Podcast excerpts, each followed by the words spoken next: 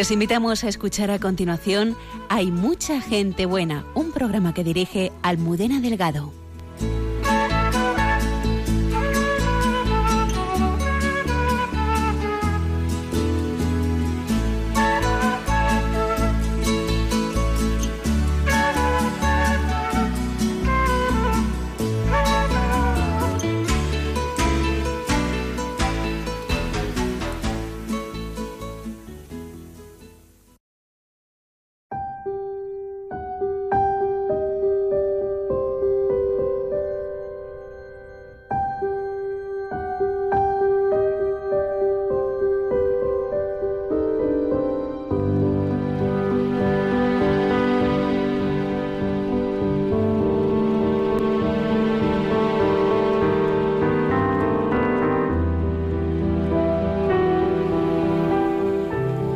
¿Qué más puede desear un arquitecto que encargarse de un gran templo?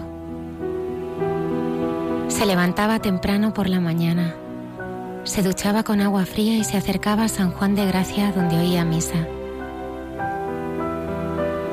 Modestamente vestido de negro, con sombrero blando, caminaba hacia adelante con las manos detrás, hacia el obrador del templo. Hacía el seguimiento de la obra Atendía a los visitantes que a veces acudían y trabajaban con sus colaboradores hasta el anochecer.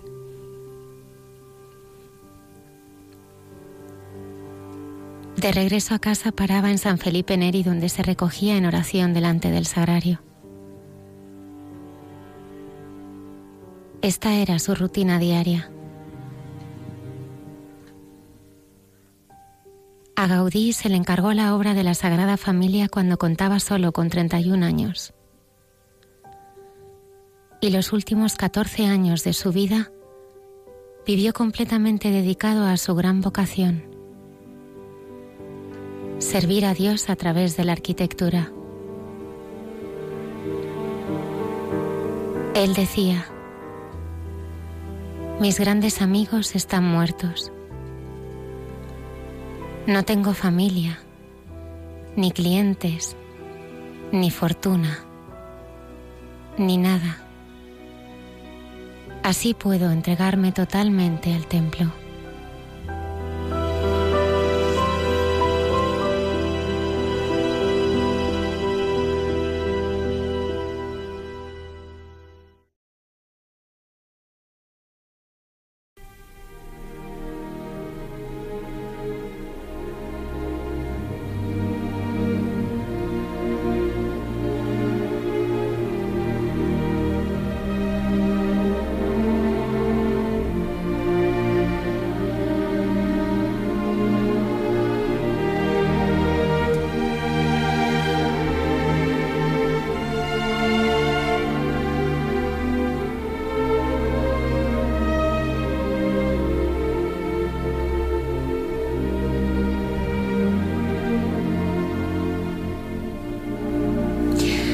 12 y 4 minutos de la madrugada, bienvenidos.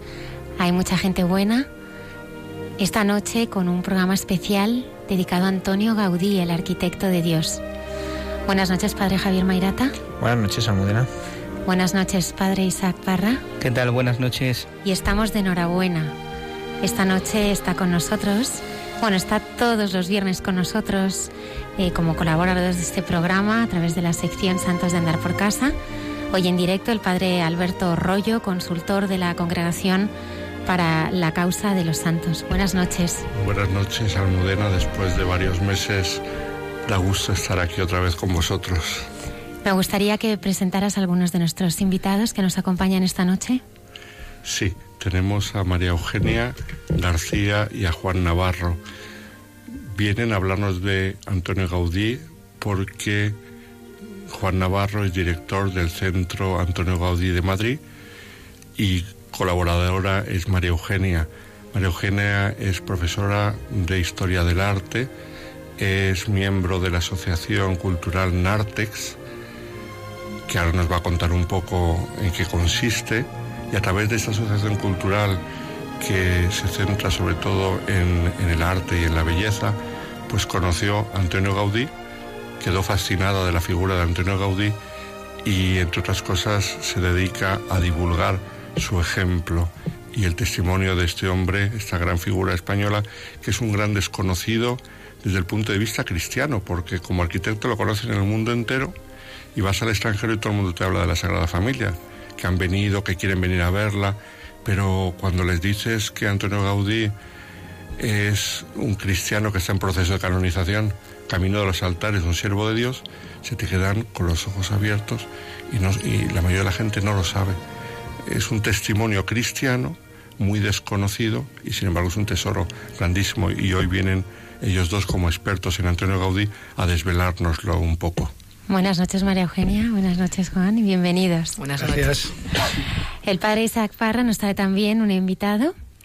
Sí, tenemos con nosotros en esta noche a Gonzalo Arroyo. Buenas noches, Gonzalo. Buenas noches, Isaac. Buenas noches a todos. Él es diácono de la Diócesis de Madrid y, fijaros que estudió el grado superior de chapa y pintura y luego nos va a contar cómo Dios puede pintar nuestra vida. Qué bien. Saludamos eh, también a un equipo estupendo que está al otro lado, a los mandos Luz Díaz en el control. ¿Qué tal? Le está acompañando también Lola Redondo, que me está diciendo que estamos superando ya muchísimos eh, amigos en Instagram, en Facebook y Twitter. Animamos también a nuestros oyentes a que puedan intervenir a través de redes en el programa en directo. Y Antonio también, que se incorpora al equipo de este programa, que está ayudando también con toda la producción. Saludamos también a los colaboradores de este programa, César Cid, Escuche Consuelo y la Madre Carmen Pérez y José Manuel Palomeque, entre tú y yo. Así que comenzamos.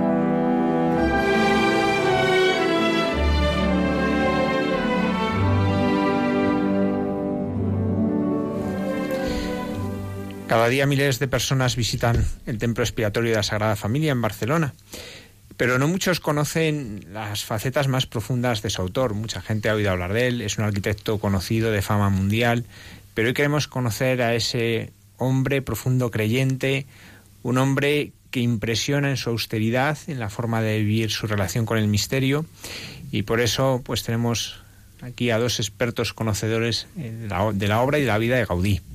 Y yo quería empezar por el final. A mí me gusta empezar por el final, ¿no? Por su, por su muerte. Él fallece camino del templo donde iba cada tarde a hacer un rato de adoración ante el sagrario. Eh, fallece atropellado por un tranvía y cuentan las crónicas pues que, bueno la gente no, le reconoció como el, famoso arquitecto ya que él, vestía de un modo muy austero. Y, entonces bueno pues pues nadie se da cuenta en ese momento que es Gaudí. Eh, cómo fue esta muerte cuánto hay de mito en esto cuánto hay de verdad empieza, empiezas tú, empiezo yo. Bueno, pues buenas noches. Me alegro, me alegro que me hagas esa pregunta, porque es la, la pregunta, digamos que es el, el, punto donde Gaudí se, se, conoce y se cumple su deseo. Él siempre tuvo una relación muy privilegiada con Dios. Él dijo en muchas ocasiones que quería morir como, como él era un hombre de mucho prestigio. Él tenía eh, eh, te- tenía la fama garantizada. Lo que pasa es que su austeridad le impedía vivir en ese, en ese olor de fama, en esa vanidad. Y entonces él pidió en muchas ocasiones morir como un pobre, porque de esa forma se aseguraba el cariño de, de los que le cuidaban. Y en esa relación que él tiene con, privilegiada, pues yo creo que en algún momento Dios le concede eso. Le pega el topetazo, el famoso topetazo que le pega, que lo deja tres días, eh, bueno, eh, eh, el- con ese aspecto que tenía, insisto, no de una persona pedigüeña, ni un, ni un menesteroso, sino una persona con un traje que es verdad que estaba remendado, un buen traje remendado, y los, los agotaba. Eh, eh, pues claro, queda muy desfigurado porque el golpe le pegó en la cara, le, le- da en la cara el golpe. Y mm, lo recogen en un coche, el primer coche no para, el segundo coche tampoco, hay un momento de, de- caos. El, eh, dicen que el conductor del tranvía le pega el topetazo porque no se, no se, no, no, no creía que, que le viese y pues en esos momentos lo llevan a, a- un hospital en Barcelona. Él eh, había podido ir a cualquier hospital, pero cae en un hospital, en un, albergue, en un hospicio. Y eh, allí le, atiende el doctor Prim, se llamaba el doctor Prim, y entonces le dicen cuando ya se enteran tres días después, porque como Gaudí tenía una vida muy reglada, es decir, era un hombre que en todo momento se sabía y se pudo reconstruir la forma en que falleció, en que se, se llevó por porque él salía de, trabajar del estudio que tenía en la Sagrada Familia a las 5, se iba a San Felipe Neri y eso era constante y luego a su casa, o sea, era, era, era perpetuo en sus, en sus costumbres y pudieron reconstruirlo y le empiezan a buscar cuando ven que no llega al Parque Güell, eh, no, no, no, no lo encuentran y, y empiezan a buscarle y bueno, pues ahí estuvo. Eh, lo confundieron con un menesteroso. María Eugenia, un hombre que podía, bueno, y tenía prestigio, que podía ser inmensamente rico y sin embargo muere como un pobre. ¿Cuál es la riqueza de Antonio Gaudí? A ver, cuando decimos que muere como un pobre, es que es un hombre que entrega todo su dinero, su sueldo, en aportaciones a la Sagrada Familia. Construye y su sueldo lo entrega para poder construir el templo. O sea que en vez de enriquecerse haciendo el templo, lo que hace es Con los empobrecerse haciendo el templo. Con los años, al principio se reduce a la mitad el sueldo, luego queda su sueldo igualado al de los peones y finalmente su sueldo lo entrega por completo. Él solo pide a la persona que está cuidando la casita del cura que le ponga la comida y poco más. Y los últimos seis meses su cama está puesta eh, al lado de su obrador. O sea, es un hombre que se entrega sobre todo reconociendo que el templo le construye y es para dar gloria a Dios cada instante lo dedica a un particular y cada particular lleno de significado. La lamparilla para el sagrario, o las mesas, o las esculturas que irían adornando el templo. Todo lleno de un significado potentísimo, por lo que merece la, la pena entregarse por completo. Que esta mañana en el curso que hemos tenido en la universidad eh, decía Juan que una de sus últimas frases a su compañero con el que estaba haciendo la lamparilla del sagrario era Vicente, mañana ven temprano que tenemos cosas muy bonitas, que haremos cosas muy bonitas. Como un, un hombre con 74 años puede tener el deseo del día siguiente ponerse a trabajar de una forma alegre y gozosa, si no es porque reconoce que en su obra hay una entrega total al Creador. Cuando Benedicto XVI consagraba la Sagrada Familia en el año 2010, una de las cosas, dicen muchas cosas preciosas, vamos a recordar alguna en esta noche, ¿no? Dice, en este recinto Gaudí quiso unir la inspiración que le llegaba de los tres grandes libros en los que se alimentaba como hombre, como creyente y como arquitecto. El libro de la naturaleza, el libro de la Sagrada Escritura y el libro de la liturgia. ¿Cómo se ven estos tres libros en la obra de, de Antonio Gaudí? ¿Cómo, ¿Cómo va abriendo estos tres libros en la vida de Antonio Gaudí? Ponemos, por ejemplo, ¿cuál- ¿por qué abre el libro la naturaleza, por ejemplo?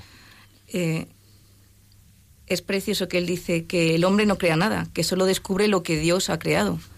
Entonces él como arquitecto, el paso que da en su arquitectura es lo que está aprendiendo desde niño, observando la naturaleza, los animales, la luz y la belleza que él mm, contempla, la transforma en arquitectura.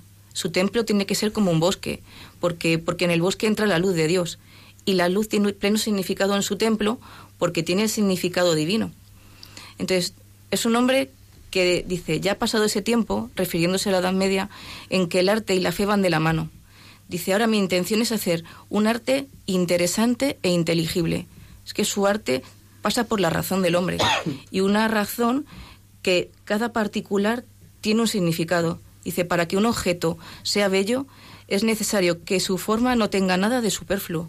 Por lo tanto, entramos en la Sagrada Familia o en la colonia Huel o en la Casa Batlló o en el Parque Huel sabiendo que cada cosa que miramos está puesta por un significado.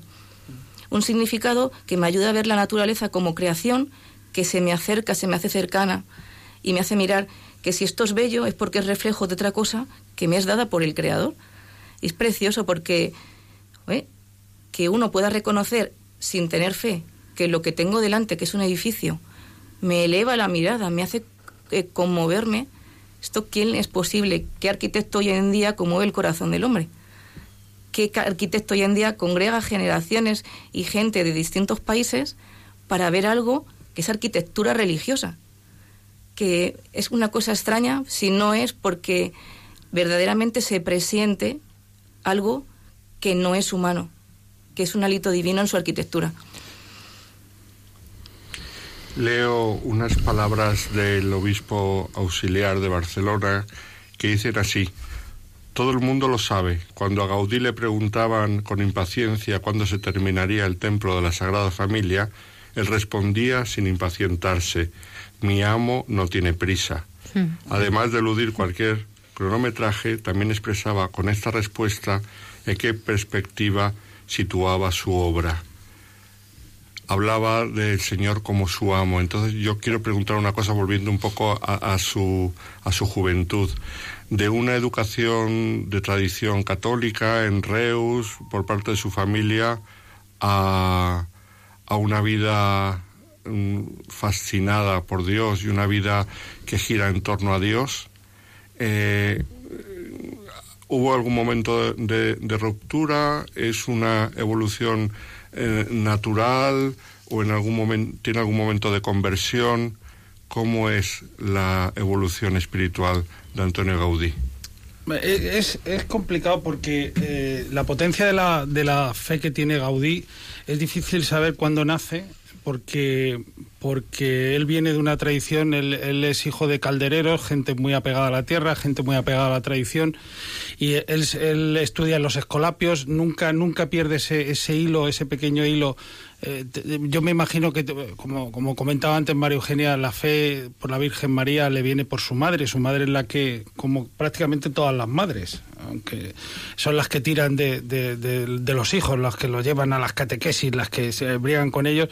Yo creo que un poco su madre, porque ellos eran gente de campo, gente, gente hecha a sí misma, ¿no? Eh, él luego se va, él, tiene una, un, problema en su vida. Él, es un hombre, un niño enfermo.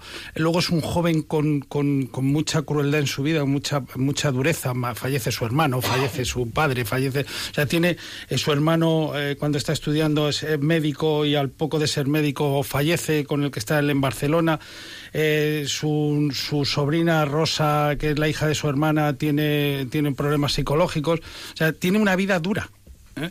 Entonces, y luego por otro lado tiene un, un, mundo que, le, que le, va, le va seduciendo, es decir, él, él está en la alta sociedad.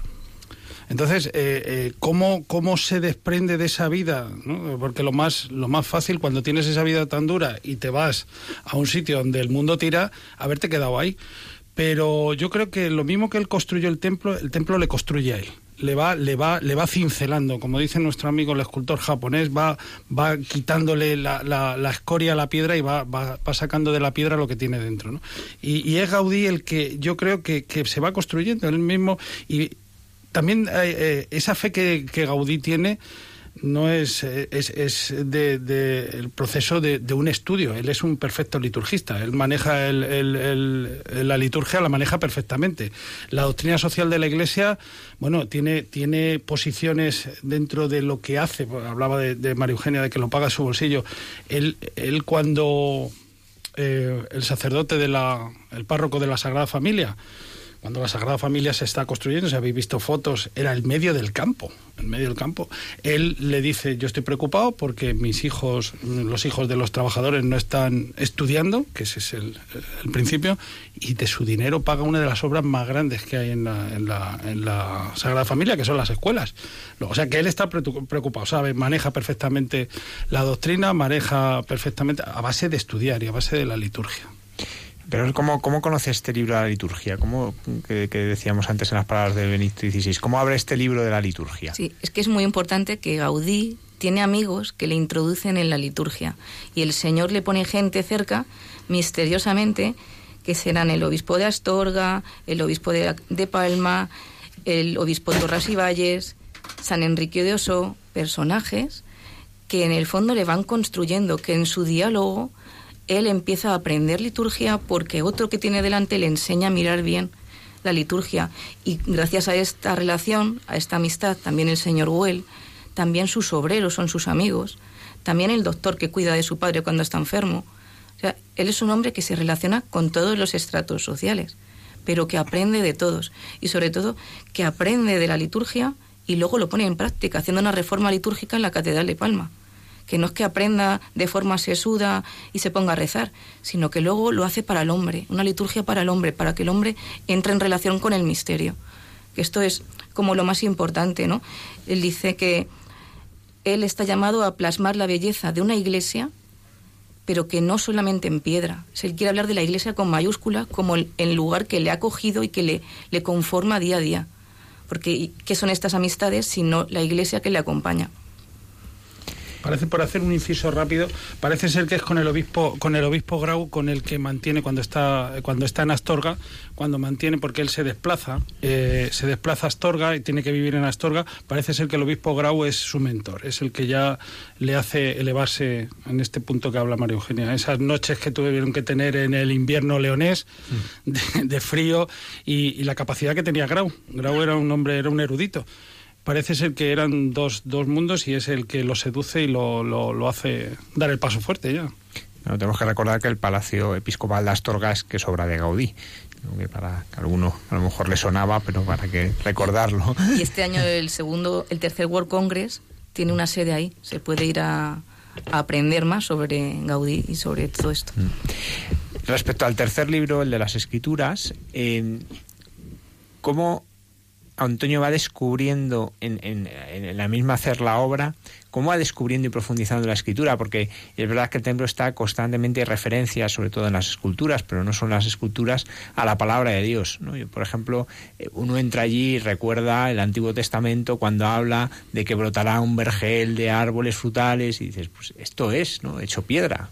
Eh, ¿cómo, ¿Cómo le va configurando y eso le va abriendo una inteligencia nueva de las escrituras? A ver, eh, por poner un ejemplo, decimos que él lee las escrituras.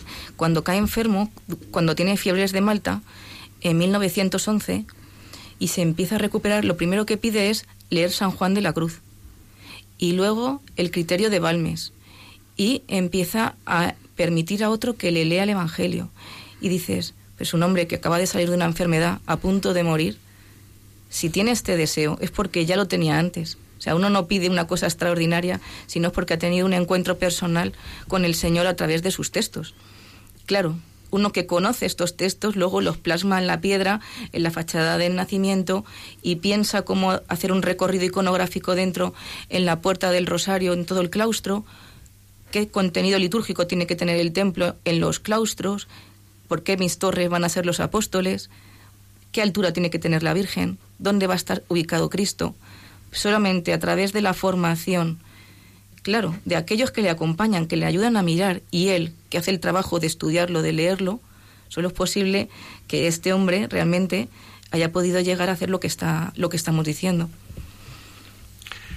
Sí, mm, el escultor japonés Etsuro Soto que fue, no sé si se pronuncia así en japonés, pero bueno, Muy bien, mis nociones de japonés no llegan hasta ese nivel, que fue encargado de, de continuar ¿no? con, con, la construcción de la Sagrada Familia.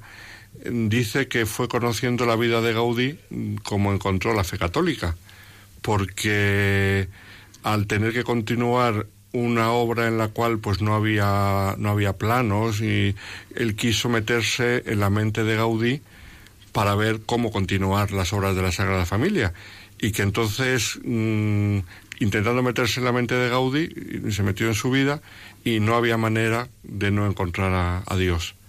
Entonces mm, yo os quería preguntar eh, mm, en su obra y en su hacer cualquier persona que se acerque a la obra de Gaudí encuentra esta presencia de Dios, es, tan se hace Dios realmente presente en su vida de modo que cualquiera que acuda a él con buena voluntad encuentre una presencia superior a la de un buen arquitecto, una presencia que va más allá de lo que un hombre amante de la belleza mm, y gran profesional puede ejecutar. Hombre, te diría sí. a esa pregunta te diría sí. En el caso de, nuestro amigo Soto, es un, es un hombre que proviene del, taoísmo, viene de, esa religión del Japón. Em, él llega a España, ahora ya va a hacer casi 40 años, él es un joven, está estudiando, digo, porque como has, has hablado, él eh, es, como buen japonés, es obstinado y decide trabajar en la Sagrada Familia. O sea, así, directamente. Bueno, pues eh, por, una serie de circunstancias entra y lo que, lo que has preguntado, como él, él, interpreta la obra, siempre lo dice, es mirar donde miraba Gaudí. O sea, poner la mirada donde miraba Gaudí. Por eso él, él en el libro que tiene, es un libro que está, está escrito a la limón, es prácticamente una entrevista, se llama De la piedra al maestro, lo escribe José Manuel Almuzara y contesta Churo. Eh, él dice que él, eh, él empezaba a darle golpes a la piedra y la piedra respondía, no respondía, porque la piedra es dura, hasta que eh, él empieza a conocer la piedra como, como Gaudí la trataba. O sea, digamos que era poner la mirada donde miraba Gaudí, de tal forma que le empiezan a salir las cosas, las, las, esculturas, poniendo la mirada en, en, Dios, que era donde miraba, donde miraba Gaudí. Él dice que la belleza es el resplandor de la verdad, y habla de la verdad con mayúscula, ¿no? Y dice, como que el arte es belleza, sin verdad no hay arte. Y para mí esto es fundamental, porque es que estamos hechos para la belleza y si estamos hechos para reconocer la belleza, esto lo vemos todos. Ahí tenemos que hacer un trabajo personal de preguntarnos, ¿y esto qué nos lo ha puesto delante? O sea que las evidencias no nos sirven si no hacemos el trabajo de ir al fondo de ellas. Y dice, el resplandor seduce a todo el mundo, por eso el arte tiene esta universalidad.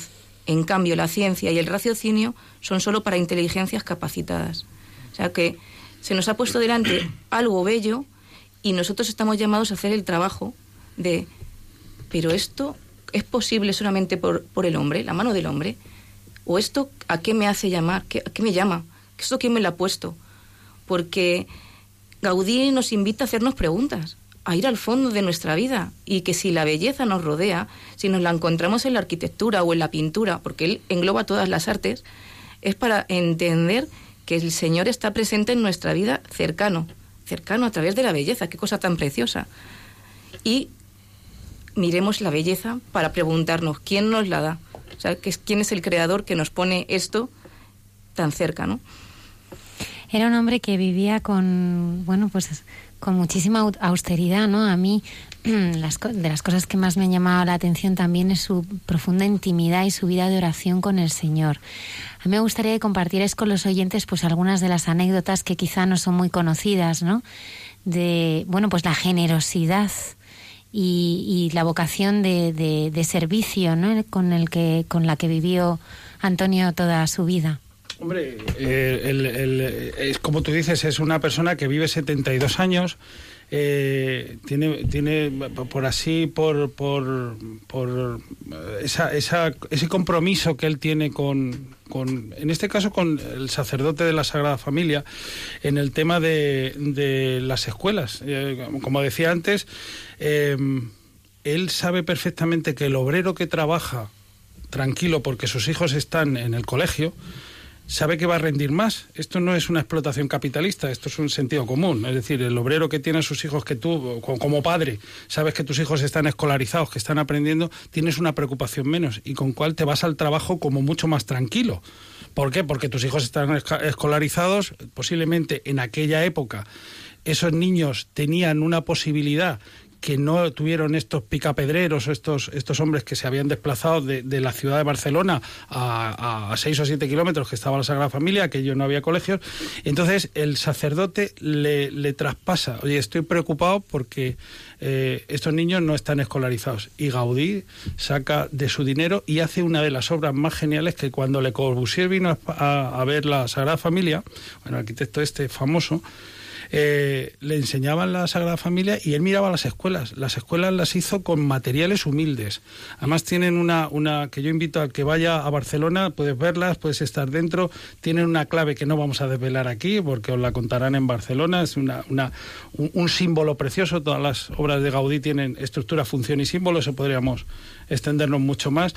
Todas tienen una función, tienen una estructura, es una forma y tiene un símbolo, un símbolo sagrado. Pues las, las, las escuelas tienen oculto, ¿eh? La- se descubrió con el tiempo, pues tres corazones que tendréis que buscarlos. Y os invitamos a Barcelona que vayáis y que os lo cuenten. Y con materiales humildes hace una de las cosas más geniales, eh, recupera eh, una, una tradición constructiva, hace cosas que han sido copiadas. Moneo la ha copiado en, algunos sitios, aunque él dice que no, pero la ha copiado, la Torre Akbar está copiada. Y, y él tiene un compromiso con la sociedad muy fuerte, ¿eh? o sea, con, con- y sobre todo con el entorno, con su barrio, con su tierra, con su, con su sacerdote, con sus amigos. Por eso le salen esas genialidades. Sí, yo quería preguntar una cosa, dos preguntas, ya tirando un poco a, mi terreno, mm, sobre la santidad de Antonio Gaudí, porque de, de un arquitecto creyente, practicante, era de misa diaria, de dirección espiritual, hombre de oración, como decías antes que iba rezando el rosario por la calle, eh, de eso a un santo todavía hay una diferencia. Entonces, vosotros que colaboráis con la Asociación Pro Beatificación de Antonio Gaudí, eh, ¿dónde veis esa diferencia? ¿Dónde veis la santidad de Antonio Gaudí? Esa es la primera pregunta. Y la segunda pregunta, que ya os la dejo, comentaba el arzobispo de Barcelona, Martínez Sistach, en aquella época, que cuando se pensó en la beatificación, muchos se escandalizaron, muchos bien pensantes de la sociedad, de la cultura, se escandalizaron como que la Iglesia quería secuestrar la figura de Gaudí mm, con el proceso de canonización o arrimarla a su terreno, no sé qué. Y entonces, eh, también, ¿por qué creéis que fue este escándalo? Pero empezamos, si queréis, por la primera, la Sí, santidad por de favor. Sí, sí. Empieza, empieza tú con la primera y yo termino con la segunda. Yo creo si te parece que. bien. sí, te dejo la otra. Yo creo que es importante tener en la vida ejemplos de aquellos que viven la cotidianidad como ocasión de relación con el misterio.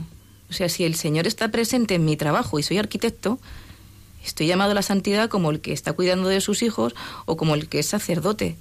Y si efectivamente este hombre vivía su vocación como entrega a Dios y como ocasión de dar testimonio y su arte era la expresividad mayor que él podía dar de el Señor está con nosotros, pues es que me parece como un ejemplo clarísimo del trato y el cariño a su familia, cómo cuidó a su padre hasta que falleció y a su sobrina hasta que falleció.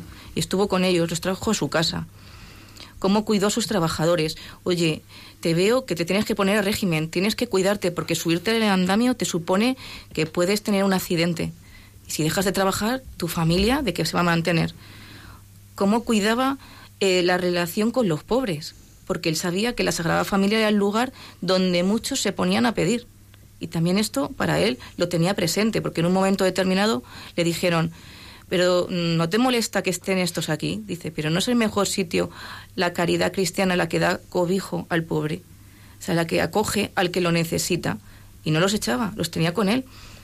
Entonces, en cada uno de los momentos en los que uno ve un edificio civil, puede ser ocasión de manifestar que el Señor está con nosotros y poner la torre de Cristo y poner Jesús, María y José. Pues sí, y lo hace. La casa Batlló. O en el palacio episcopal, o sea, clarísimamente toda la espiritualidad que refleja ese espacio. El Parque Güell, un parque, puede ser el lugar de encuentro de la oración, del rosario, oraciones a la Virgen en el banco del Parque Güell y el Calvario presidiendo la zona más elevada del... Es que todo esto lo piensa porque todo esto es un conjunto de cosas que me ayudan a hacer un recorrido en la fe. Toda su arquitectura, toda su vida, es una ocasión de encontrarnos con el Señor. Por eso cuando uno investiga y va al fondo, a uno le toca y le hace preguntarse, pero este hombre qué tiene?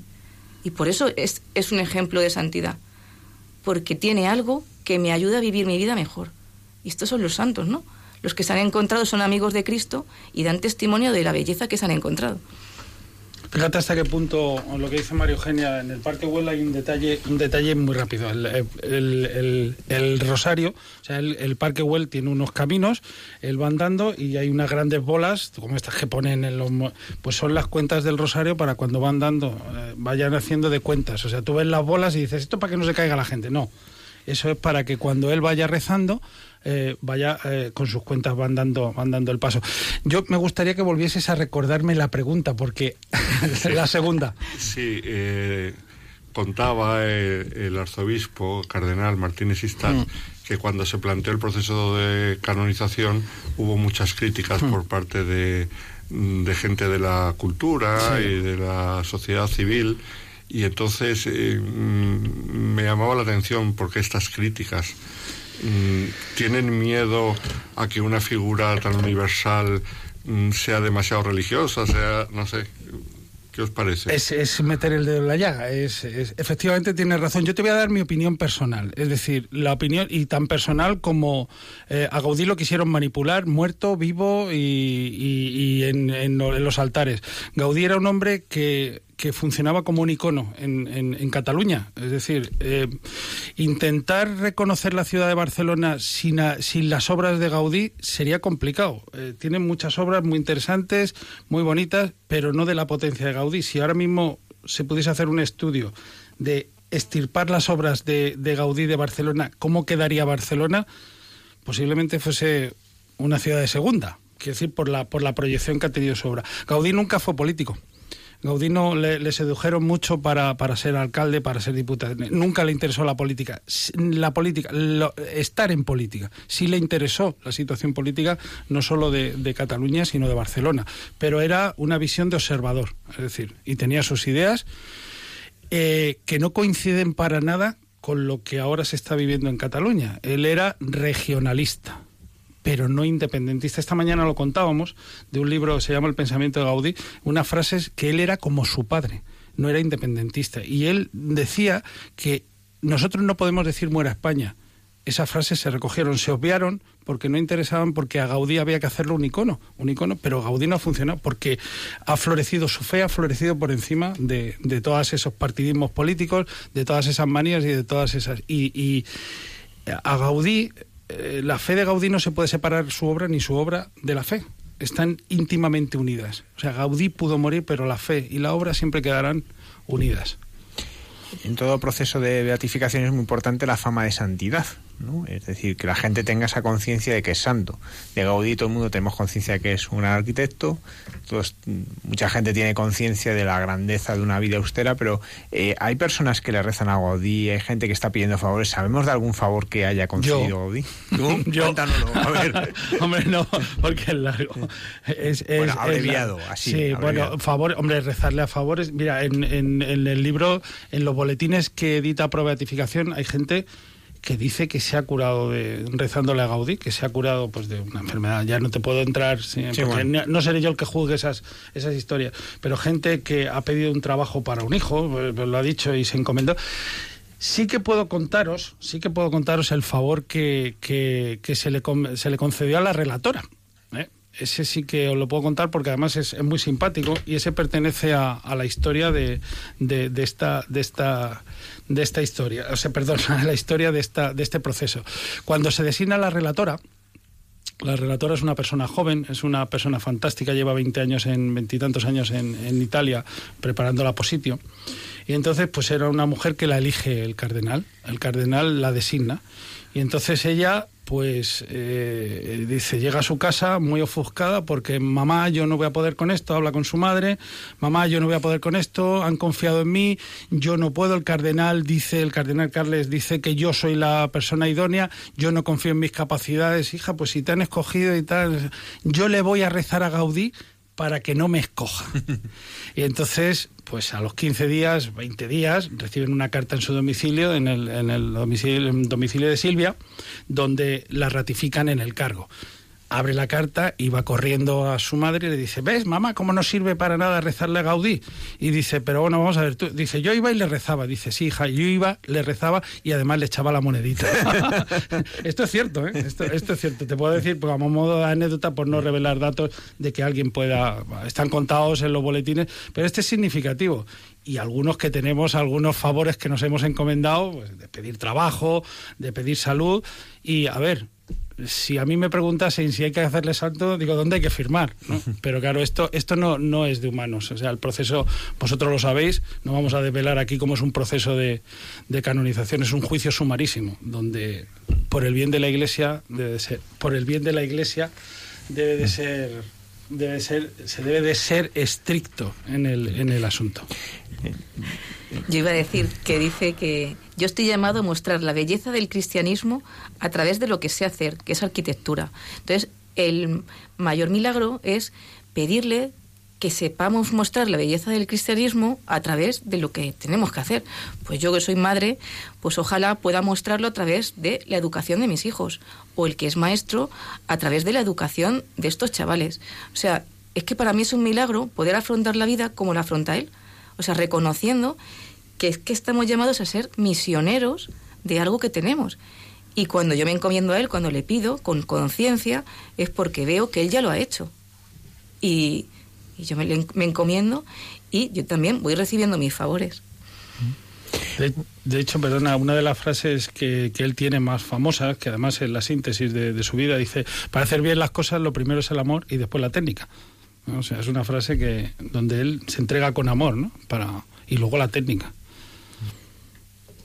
A mí, me, a mí me llamó mucho la atención el hecho que viniese el Papa Benedicto XVI a inaugurar la Sagrada Familia, que aparte de otro sentido pastoral, y porque imagino que le invitaron y, él vio una ocasión hermosa para visitar España, evangelizar, pero pega mucho también con su amor por la belleza. Él ha predicado mucho eh, la teología de la belleza eh, dentro de su magisterio creo que es un punto eh, muy importante.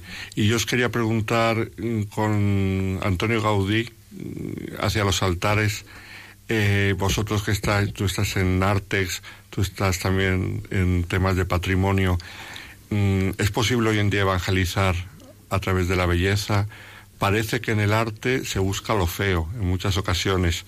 Eh, curiosamente, en lo físico la gente busca la belleza, pero cuando se trata del arte parece que buscan lo feo. Entonces, la belleza en el arte, en la arquitectura, ¿sirve todavía como instrumento de evangelización? Hombre, a ver, sí, sí, pues muy sencillo porque a nadie, a nadie con, con ojos en la cara le gusta lo feo. O sea, somos hijos de la luz y como tal la belleza eh, responde a eso.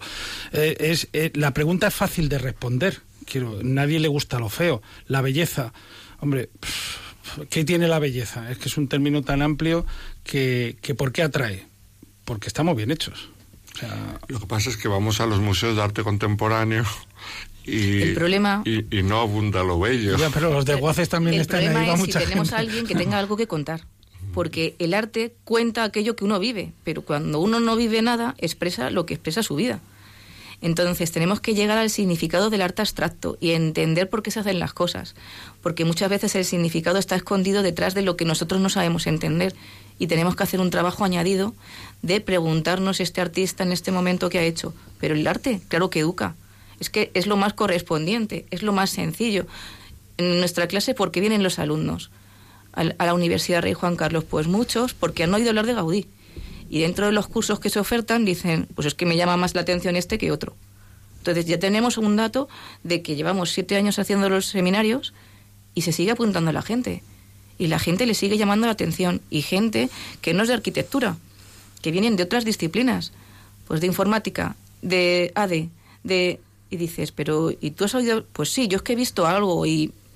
Entonces, esta sensibilidad no es para los que saben de arte, sino que la belleza está al alcance de todos. Y la belleza educa, pero tiene que tener a alguien que le haga mirar el significado de eso que tiene delante. Porque por sí sola la belleza es estética, no es significado. Entonces necesitamos, por eso, a través de la Asociación de Artes, ¿qué buscamos? Ir al fondo del significado que por sí solo no basta. O sea, por estética no basta, tiene un contenido. Y en el momento que te introduces en el contenido es cuando das un paso y tienes que hacer un juicio. Y esto me corresponde, yo esto lo quiero para mi vida. Y yo creo que eso es lo más bonito de decir, es, claro que corresponde, es que es lo más educativo. Y vemos que responde cuando se nos conmueve el corazón, salimos contentos. ¿De qué modo educáis en este, en este mirar el, arte en Artex? ¿Cómo, que, de qué, ¿A través de qué actividades, de qué maneras buscáis el poder educar, aparte de esta de curso en la universidad? Pues mira, nuestras jornadas de arte y oración para mí son fundamentales. Es tener el encuentro con el Señor y ver cara a cara cuál es la presencia que da contenido a toda la belleza que tenemos en el templo donde vamos a rezarle al Señor. Porque solo por la belleza de Él no basta, sino con una belleza enriquecida por todo lo demás. Eh, hace una semana hemos tenido una conferencia en torno a la capilla de las santas formas, de adoración perpetua en Alcalá de Henares. Y es precioso porque te dicen, nosotros vamos a adorar al Santísimo y tenemos una capilla preciosa que no entendemos. ¿Puedes venir a explicarnos el significado? dices, claro, porque cuando vayas a adorar al Señor vas a hacerlo con más gusto porque vas a entender qué significa todo eso que le rodea, qué significa el mensaje que te están dando, porque el arte es para el hombre. Por lo tanto, en la medida que te construya, te enriquece, te alegra el corazón. ¿Qué más hacemos en artes? Nuestros recorridos por los belenes en Navidad. O sea, ayudar a las familias a entender el mensaje de la Navidad con tus hijos, haciendo un recorrido por tres, cuatro belenes significativos. O ahora que se nos acerca el tiempo de la Semana Santa, igual visitar pasos procesionales en iglesias que nos ayuden a entender el mensaje que tenemos delante. Volviendo a la figura de Antonio Gaudí, por, por todas las cosas que estáis contando, ¿no? Yo trato de, bueno, pues eh, recorrer, recorrer ¿no? Eh, su vida, ¿no? no se casó, era un hombre que vivía absolutamente para los demás y para dentro de esa vida tan íntima ¿no? de oración, era un hombre de, oración, buscaba la voluntad de, Dios en, lo que hacía y, además yo creo que, que siempre está en búsqueda también de la verdad. Esa verdad la encontró en Jesucristo y la hizo su vida, ¿no? Pero me gustaría que nos hablarais de, su vida personal, que a lo mejor mucha gente eh, eh, pues desconoce, ¿no? Porque no se casó, vivía de una manera. No se casó porque no porque no pudo, pero quiso casarse. Ah, quiso casarse. quiso casarse. Él tuvo tuvo conocidos tres amores. El más significativo era el de una tal Pepeta Moreu que conoció cuando estaba en la cooperativa mataronense, porque eh, él, eh, él, tuvo un recorrido, sus obras fueron variopintas, eh, es una cooperativa mataronense, una cosa que estuvo muy intrincada la anarquía, gente anarquista, las cooperativas y tal. Entonces se enamoró de, esta Pepeta Moreu, Pepita Moreu, pero claro, una vez nos contaba Soto que es que este hombre, al, haber sido un hombre enfermo, era un hombre mm, de unas manías raras. Yo creo que fue prácticamente... Él, era seguidor del, del monje este Ney, del, del monje este que utilizó las, las, las, hierbas para curar y tal. Y entonces este, este hombre tenía ataques de artrosis, ataques muy, muy fuertes de artrosis. Él se enamoró de Pepeta, Pepeta se enamoró de un marino, el marino se fue, la Pepeta volvió, ya, ya no, no hubo posibilidad. Pero claro, eh, Soto nos contaba que... Eh, Gaudí sabía de las propiedades de las plantas, de, de, las propiedades terapéuticas de las plantas, y entonces él, él era muy andarín y, y se le inflamaban los pies. Y claro, ponía tomates los cortaba y los ponía dentro de las chancletas. Esto que te estoy contando es verdad. Y claro, yo me imagino que Pepeta Moreo, al ver a un caballero con los pies llenos de tomates, antiinflamatorio, se, se, yo creo que se desenamoraría o, bueno, pues simplemente pues que no. Luego tuvo otros, otros lances amorosos ya menos conocidos, pero que tampoco, tampoco triunfaron. Em, sí, es que otra se metió a monja. Sí, otra se metió a monja, o sea que estaba un poco, a ver, no voy a decir gafao, a ver, tú no querías esto, pues ahí lo tienes, ¿no? Eh, eh, él, él tiene, tiene un polo importante. Él se siente eh, en algunos momentos el protector de su familia. Su padre es muy mayor, su sobrina también, va tirando de su sobrina, de su hermana Rosa. Habían sido una familia y yo creo que tenía una vida tan intensa que no le dio tiempo a casarse o no encontró la persona adecuada. No, no- pero no fue por ganas, ¿eh? O sea, él, él pudo haberse casado. Y luego esa frase que tú decías al principio, Almudena, de ya soy mayor, no tengo clientes hace como esa entrega, ¿no? Como esa entrega que hace Cristo, ¿no? Es decir, ya soy entero para ti, ¿no? Como el trabajo ya está para ti y ya me entrego. Y además es una entrega muy bonita, ¿eh? Porque no, no, él no se entrega porque está vencido, sino porque vive su libertad. Es decir, él va a ejercer su libertad ahora. Dice, ya estoy libre de atadero. Él, él, dos años antes de esa frase, le gana un juicio al señor Milá. Le gana un juicio por, por acabar la pedrera. O sea, fijaros, y dona ese dinero a una, a una, a una eh, orden religiosa, no, sé cuál, no sé si eran las oblatas, o él de- da el dinero a, y se libera. Es un hombre que siempre está liberado, es libre. Y ejerce como, porque mucha gente puede pensar, bueno, este eh, tampoco pues, todos los días reza. Es que ejercía su libertad, ejerce la libertad hasta en el momento en el que muere. Ah, tiene unas frases ahí, el reza y termina siempre con amén, amén, Dios mío, y es lo último que dice, ¿no? Esa frase que decía María Eugenia, ¿no? También este es síntoma de esperanza, de libertad. Mañana ven temprano, pero mañana ven temprano que tú y yo vamos a hacer cosas bonitas, ¿no? Eh, eh, hablando de esto, de cómo él vivía, cómo, cómo surge el hecho de hacer la Sagrada Familia. Tú, tú eres la de esa- la Sagrada Familia. No, se lo Esa providencial, todo es providencial en el templo. Sí, porque la Sagrada Familia ya se la había empezado otro arquitecto y bueno, pues hay unas desavenencias con la Junta Constructora del Templo y le llaman a Gaudí para que continúe unas obras que ya están iniciadas en la cripta, que llevaban iniciadas un metro y medio, ¿no? En las columnas. Sí, una cripta. O- O sea que es una cosa providencial, como él dice, lo que ha iniciado otro, otro llevará a término cuando él decida y no tengo que tener miedo ni que cambien los estilos porque a lo largo de todo el arte medieval las catedrales las construían distintos arquitectos y se concluían en distintas épocas. Había un estilo gótico, había un estilo luego renacentista y barroco y no nos extrañaba nada. Y él, en, en eso reconoce también como que el tiempo construye y que cada uno aportará en el templo lo que la percepción que él vaya generando a lo largo de la historia. De hecho, nuestro templo tiene a Soto, Sagrada Familia con Gaudí, y luego su Virach en la fachada de la Pasión, y lo que Dios dé a entender a la Junta Constructora en la fachada de la Gloria. O sea que habrá una evolución también dependiendo de quién sea aquel que se ponga a tiro y que merezca la pena. Hay un, hay un inciso, hay un, eh, un pequeño detalle cuando va a las obras por primera vez, las obras que está haciendo el, el- el arquitecto anterior. Le dice, mire, don Antonio, aquí hay cuatro piedras puestas. Dice, y muy mal puestas.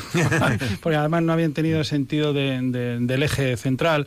Él, él todo eso ya cuando llega, además lo, lo va corrigiendo, hace un trabajo de irlo corrigiendo, pero ya no puede. La trama ya urbana no le deja y bueno, pues eh, la tiene que hacer como puede. Pero él sí que intenta corregirla y ya, bueno, pues, pues sí que tiene... eh, y, y no tiene nada que ver lo que vemos hoy de la Sagrada Familia con lo que conciben. No tenía nada que ver. Que tiene que ver San José con este templo, porque eh, de hecho el Papa recuerda que Gaudí decía San José acabará el templo. Sí, Pero eso- es que eso- empieza con San José y acaba con San. José, ¿no? Eso era lo que le, le iba- cuando preguntó a Alberto que por qué viene el Papa Benedicto. Porque ya lo invitó Gaudí. Dijo, este templo lo acabará San José. el Papa, el Papa Benedicto es Joseph Ratzinger. Bueno, esto es una broma que nos comentamos y tal.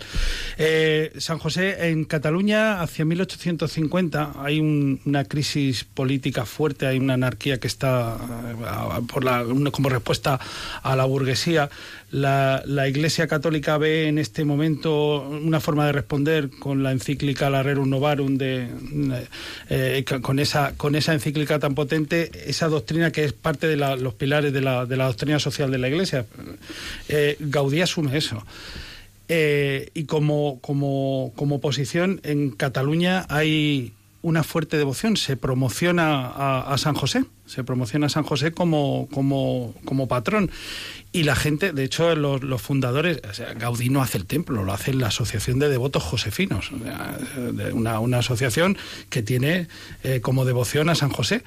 Y, y San José pues es prácticamente el, el, el, guion de, del nacimiento de la Sagrada Familia, no de la de Gaudí, sino de la Sagrada Familia como templo.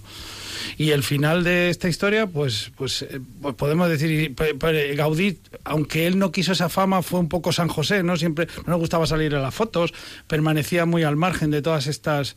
Eh, eh, encarna un poco la figura de San José, pasa muy discreto, ¿eh? O sea, él no era la persona que enseñaba el templo, si se lo enseñaba, se lo enseñaba a amigos o a gente con pocas con pocos, pocos recursos, que eso lo hacemos nosotros también que nadie nunca se quede sin ver alguna conferencia o alguna cosa nuestra por dinero. Si no tiene dinero, bueno, pues nosotros ya nos vamos apañando y bueno, Dios proveerá.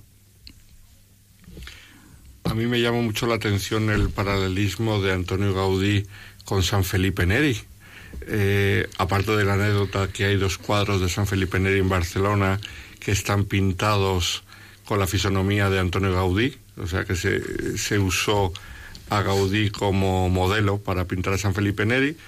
Eh, él era miembro del oratorio secular de, del oratorio de Barcelona, de San Felipe Neri, y por lo tanto bebía de su espiritualidad, pero me llama la atención porque lo propio de San Felipe Neri en la época de la contrarreforma fue el evangelizar a través de la belleza y del arte él en, Santa María en Valicella y en la Chiesa Nueva en Roma reunía a los grandes artistas de la época, entre otros grandes músicos, como Tomás Luis de Vitoria, eh, Scarlatti, y en, el ámbito del oratorio de San Felipe Neri surgió lo que conocemos el género musical del oratorio. Por ejemplo, eh, el Mesías de Händel es un oratorio.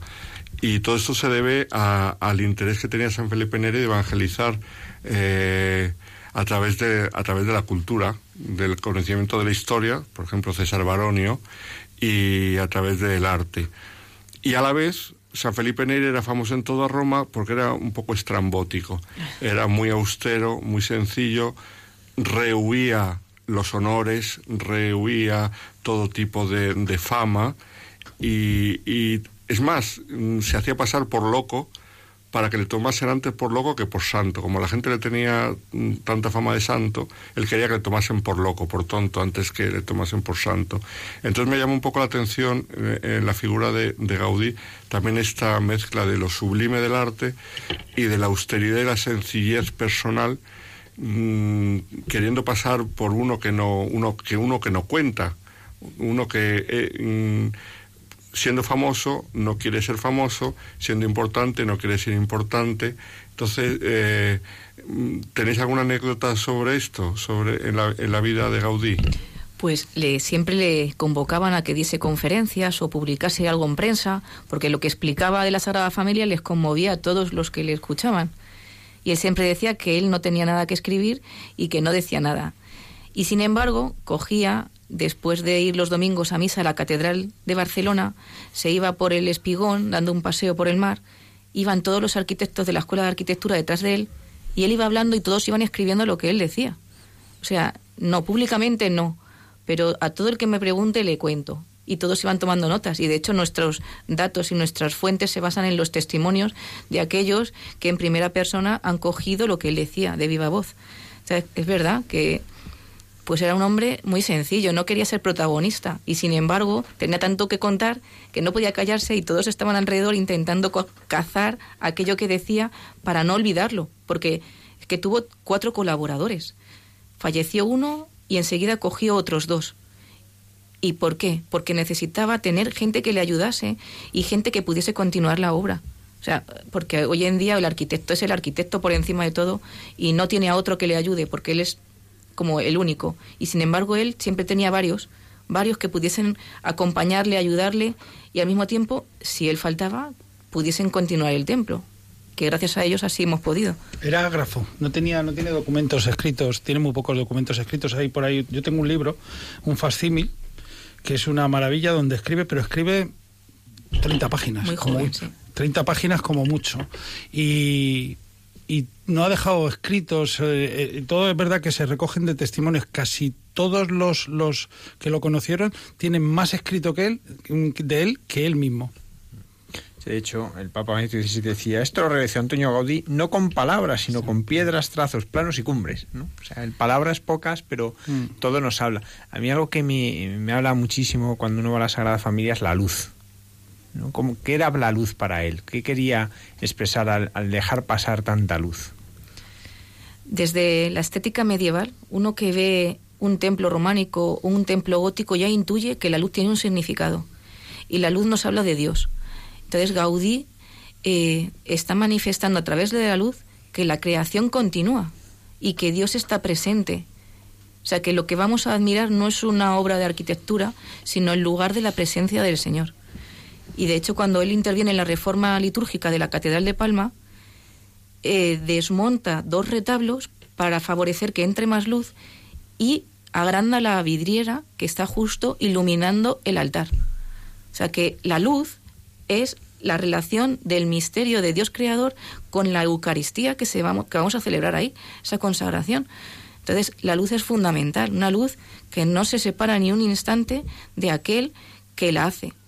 Y luego en sus casas, todas sus casas, la casa de Batlló, el palacio eh, episcopal, La pedrera. la pedrera, o sea, tiene en cuenta patios interiores que faciliten la luz a todos los vecinos de la casa. Y el que esté en el último piso, que está cerca del cielo, y el que esté abajo del todo, que está más oscuro, tengan la misma luz. Porque la luz, que parece que es algo aséptico, incluso en un edificio civil, tiene un significado. Y aporta una belleza y un confort. Y cuando uno está contento, en el fondo está dando gracias por algo que tiene. O sea, que Es el primer regalo que nos hace Dios, la luz. Pero es curioso que uno va a la Sagrada Familia, la luz entra y salen los retablos fuera, en cierta manera, ¿no? ¿Y cómo es eso? Es que es muy, muy sorprendente. Bueno, hay, hay detalles. eh, eh, eh, Gaudí quiere quiere traspasar, tra- trasladar esos retables precisamente fuera de la calle, a la calle para que la gente los vea, los admire y pueda y pueda disfrutarlos. Hay un detalle muy bonito que es el Santus Santus Santus que tienen las torres. Él lo pone con una intención clara, es que alguien eleve la mirada y al decirlos haga una oración. O sea, Sin esa- saberlo. es, es- es sin saberlo, o sea, que tú lo miras, santos, santos, santos, ya lo estás, lo estás, estás orando, ¿no? Entonces, eh, eh, los retablos, hombre, los retablos son obras de arte, son, eh, son obras que están en los interiores de los templos muy cuidados, y él los quiere sacar a la calle. De hecho, los saca a la calle y tiene esa, esa iconografía fuera para que el ciudadano, el que paseante, pueda disfrutar de eso desde el primer momento. Pero no solo eso, sino cualquier detalle, cualquier alusión, las torres son el báculo del obispo y el anillo, cualquier punto que tú mires, lo- los apóstoles, las torres son los eh, 18 eh, apóstoles. Eh, son 18 torres, son los 12 apóstoles, más la Virgen, Jesucristo y los cuatro evangelistas. Y no me falta ninguno, sí, esos. Entonces, toda esa alusión perfecta. Él quiere que, que toda esa iconografía, incluso, bueno, lo que os decía María Eugenia, él todas sus obras civiles también las acaba con, una cruz, con un remate. Eh, la Casa Bayó es el, el- triunfo de San Jorge contra el dragón. Eh, la casa la casa Milá, la casa Pedrera, es, esa está mutilada y eh, ya voy a aprovechar para decirlo, es una obra inacabada de las porque le falta un conjunto eh, un conjunto escultórico que tendría alrededor de 5 metros de altura, que está la Virgen es un, es un el pedestal de una Virgen del Rosario. ¿eh? con el arcángel con los arcángeles Eh, eh, la casa de la casa mm, Calvet también tiene alusiones la eh, todas todas están están rematadas con simbología y con iconografía cristiana Sí, María Eugenia. Yo quiero poner dos ejemplos ¿no? de la luz, esta luz.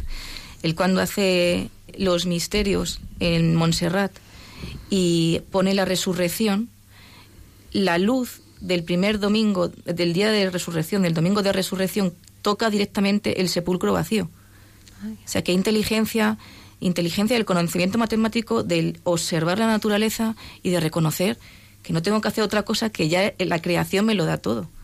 Y luego, por ejemplo, en colaboración con su amigo Josep María Yuyol, en el banco que hay en el Parque Güell, eh, Yuyol sitúa un plato que a las 12 del mediodía genera una sombra y debajo ha puesto el texto del Angelus en latín.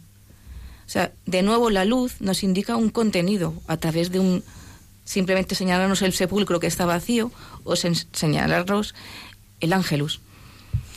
Me gustaría terminar esta entrevista, bueno, daros las gracias eh, pues con esa anécdota que a mí me ha acompañado desde mi niñez. Y es esa relación que mantuvo también eh, eh, don Antonio con San Enrique de Oso, que fue el fundador de mi colegio y que yo desde muy pequeñita, sin entender nada, me acuerdo que, que nos contaban que era un hombre muy, muy, muy, muy bueno que había, bueno, construido un, un colegio precioso en Barcelona y que a la hora de que San Enrique de Oso fue a preguntarle a don Antonio cuánto costaba, pues creo que se condonó la deuda de manera, de manera así muy providencial.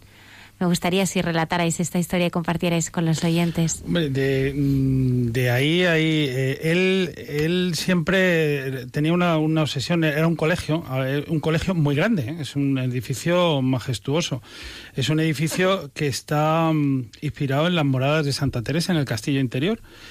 Eh, tiene una alusión perfecta, clara y además es la fundadora de, la orden. Y entonces había ahí un, unas tensiones porque San Enrique de Oso eh, le decía a, don Antón, al señor Gaudí, como, gustaba llamarse, le decía, don Antonio, me, me va a gastar usted en ladrillo, me va a gastar usted los dineros.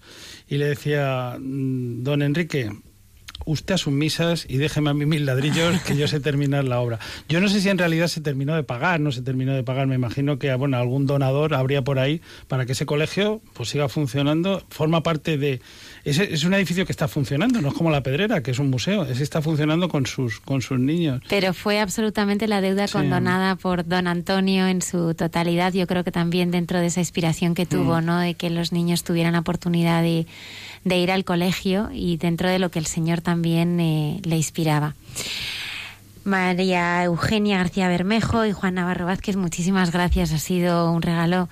Espero que hayáis disfrutado y que, bueno, que, que nos hayáis ayudado a conocer más la, la figura de, de, este santo, de este, bueno, futuro santo, estoy convencida. Bueno, y nos venerable. tenéis que tener muy, muy al tanto de todo el proceso de beatificación. ¿Cuánto creéis, eh, que, cuánto tiempo, y aquí también invito al padre Alberto, cuánto tiempo podemos hablar hasta que, que, pueda ya eh, ser beato? Pues la causa está en Roma, la posición está terminada y está en lista de espera. Eh, la Asociación Pro Beatificación escribían en el año 2015, a, quizá el año que viene, en el año 2016 quizá el año que viene, pero es que las cosas de Palacio van despacio. Pero realmente le podemos ver venerable pues quizá este año, al año que viene, depende pues eso de, de la lista de espera, que siempre es larga, y luego ya depende del milagro, claro, el milagro que da paso a la beatificación. Venerable pronto, beato, dependiendo de si hay un milagro o no hay milagro, que eso a lo mejor lo sabéis vosotros, yo no lo sé. Si Padre Alberto, milagro. vas a venir muy pronto a contarnos este milagro, yo lo Yo sé. creo que sí, yo vas a que venir muy pronto. Más que sí. milagro que la cantidad De gente que formas- va allí y eleva su mirada al cielo, ya... De todas formas, haciéndole mención a, a don Antón, mi cliente no tiene prisa. Muchísimas gracias. A vosotros. Gracias a vosotros.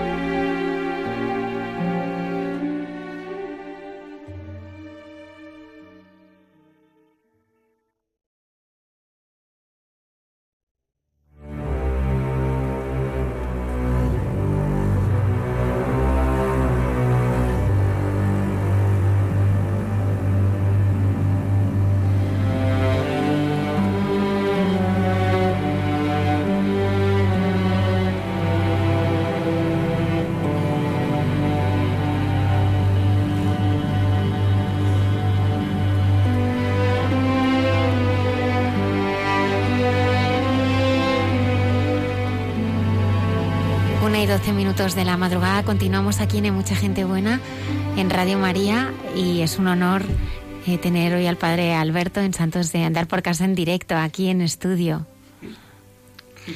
¿Con quién nos vas a sorprender esta noche? Pues fijaos, mm, quizá todavía hay que hablarlo como posibilidad, pero es bastante posible que dentro de poco la Iglesia española pueda celebrar un gran acontecimiento, que es el de tener un nuevo doctor de la Iglesia español. Todavía cabe, queda en posibilidad, pero una posibilidad bastante cercana porque dentro de unas semanas en Roma se va a discutir la posibilidad de la declaración de doctor de la Iglesia de Raimundo Lulio, mallorquín del siglo XIII, Ramón Llull, como le conocen allí en Cataluña. ¿De qué depende? Depende de la comisión de los consultores teólogos, en primer lugar, y después de una comisión de obispos y cardenales. Ramón Llull es todavía beato, y entonces se va a discutir al mismo tiempo su canonización y su declaración de doctor de la Iglesia, porque para ser doctor de la Iglesia primero hay que ser santo, eh, tiene que estar canonizado. Como digo, es un gran acontecimiento para la Iglesia de España porque ahora mismo tenemos cuatro doctores de la Iglesia españoles y sería el quinto. Sabemos que tenemos a San Isidoro de Sevilla, a San Juan de la Cruz, a Santa Teresa de Jesús y a San Juan de Ávila. Entonces sería el quinto, lo cual nos pondría en uno de los países del mundo con más doctores de la Iglesia.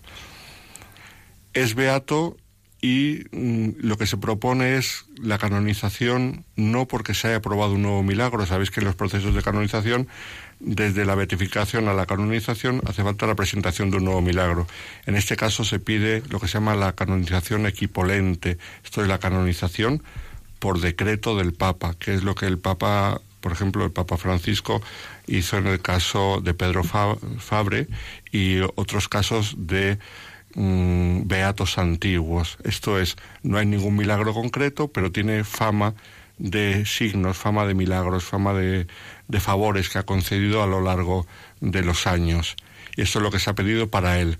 Si se aprobase la canonización, el siguiente paso, que sería mm, contemporáneamente, sería el declararlo doctor de la Iglesia. ¿Y qué quiere decir un nuevo doctor de la Iglesia? En primer lugar, para un país como nosotros, un nuevo doctor de la Iglesia quiere decir que el pensamiento cristiano español ha estado a un nivel muy alto creo que sería el segundo país del mundo en número de doctores de la Iglesia si, después de Italia, si se aprobase el doctorado de Raimundo Lulio.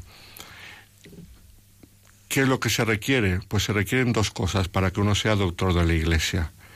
Se requiere, en primer lugar, que su doctrina se considere eminente. Esto es una doctrina sobresaliente, una doctrina mm, de gran calado y de gran profundidad pero además se tiene que demostrar que su doctrina ha tenido trascendencia no solamente en el propio país, sino a nivel universal.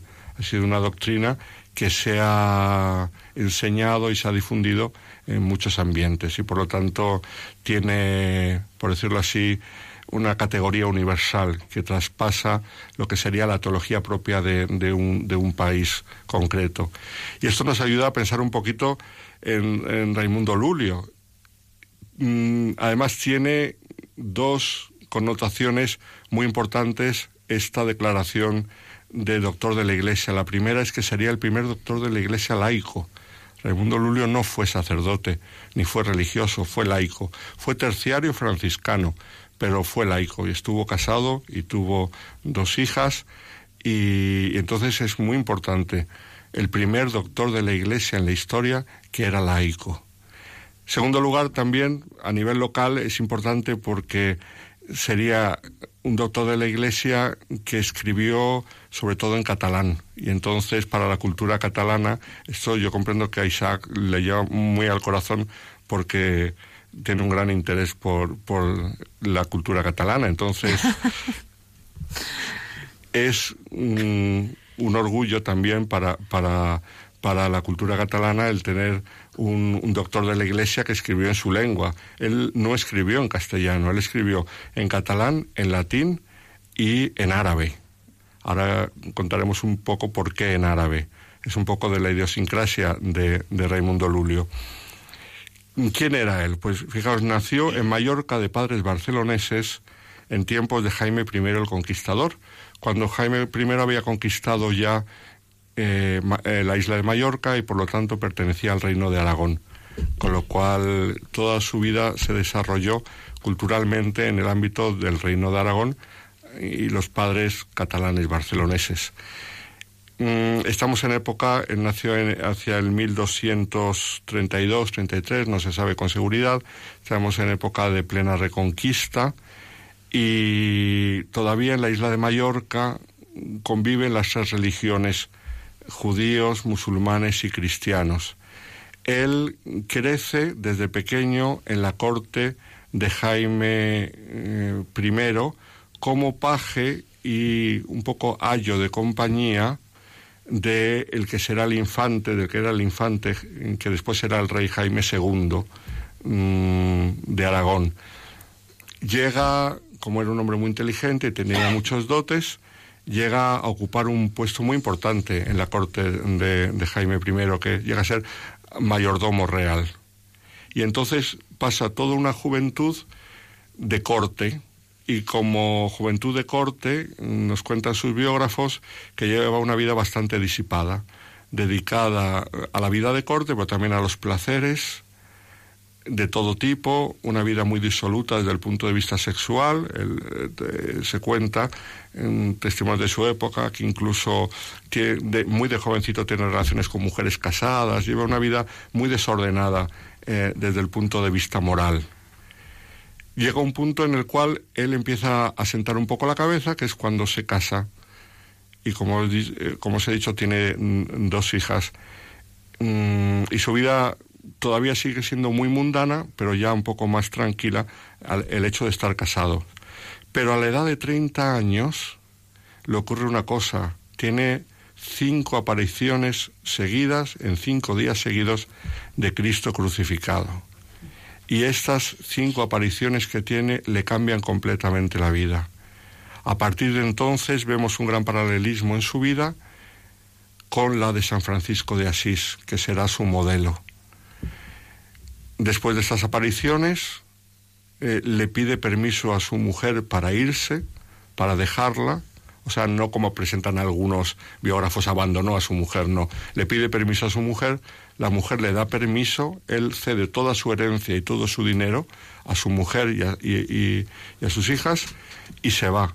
Se va a vivir primero como ermitaño, está en una, en una zona de rocosa en la montaña de Mallorca, Luego pasa una temporada en un monasterio cisterciense y los monjes cistercienses le enseñan teología y filosofía.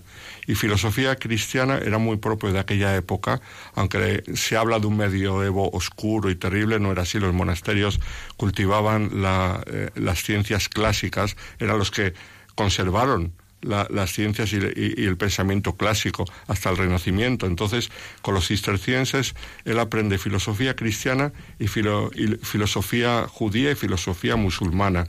Y esto le ayudará a evangelizar, porque mm, a partir de su conversión, su gran objetivo en la vida es la conversión de los musulmanes.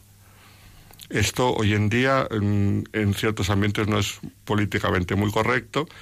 Por eso la declaración de doctor de la Iglesia de Raimundo Lulio será muy importante, porque toda su vida fue de diálogo con el Islam, pero con el deseo de convertirles. Aquí se ve un poco también el paralelismo con San Francisco de Asís, que quería visitar al, sultán, pero no quería visitar al sultán para hablarle de la, alianza de civilizaciones, sino quería visitar al sultán para convertirle. Entonces, mm, elaborará todo tipo de, de planes pastorales para mm, convertir a los musulmanes y escribirá libros. Y escribe libros, mm, los escribe en latín y en catalán, luego los traduce al árabe, aunque no se han conservado las obras en árabe. Pero lo hace mm, para dialogar con ellos a la fin de convertirles. No olvidemos que escribe 280 obras, 280 libros, Raimundo Lulio. Tiene varias iniciativas, por ejemplo, le pide al, Papa Nicolás IV mm, comenzar una nueva cruzada, una nueva cruzada que era un poco especial porque su idea era comenzarla por Almería, seguir por todo el Magreb, por todo el norte de, África hasta llegar a los santos lugares, cosa que el Papa no lo aprueba. Luego más, más adelante, cuando ya tiene 80 años, en el concilio de Vienne, eh, en Francia, eh, es un concilio que se convoca en Francia porque los papas ya estaban en Aviñón, entonces él presenta otro plan de cruzada, mm, pero no, es aprobado. Y sin embargo tiene una iniciativa que sí es aprobada por el rey Jaime II y después por el concilio de Vienne, que es, por decirlo así, un anticipo de lo que hoy conocemos como eh, eh, propaganda fide. Él, con su dinero propio, en Mallorca abre el colegio de Miramar, que es un colegio para franciscanos, para que 12 franciscanos aprendan árabe y mandarles a evangelizar a los musulmanes en el norte de África. Después, esta misma, a muchos años después, esta misma iniciativa la presenta ante el Concilio de Vienne y en el Concilio de Vienne se la aprueban. La idea de que haya mm, mm, escuelas para sacerdotes que vayan, que aprendan árabe y que aprendan hebreo para que vayan a evangelizar a, a los musulmanes y a los judíos. Esto, como digo, es el anticipo de lo que luego se llamó el Colegio de Propaganda FIDE, hoy lo conocemos como, la Universidad Urbaniana, y que dio, que dio lugar a lo que conocemos hoy como eh, Propaganda FIDE, todo lo que es las misiones en la Iglesia. O sea, él es un eh, anticipa todo este afán misionero de la Iglesia, concretamente con los musulmanes y con los judíos. Como decía, es, mm, por decirlo así, mm, una vida paralela a la de San Francisco de Asís, ya que todo su afán era Cristo crucificado. Mm, unirse a la pasión de Cristo crucificado, vivir una vida de pobreza y la evangelización de los musulmanes para su conversión. Vivió muchos años, vivió hasta el 1315. Tuvo que sufrir de todo porque cuando el Papa no le aprobó la cruzada, él mismo se lanzó a ir a misionar a tierras musulmanas.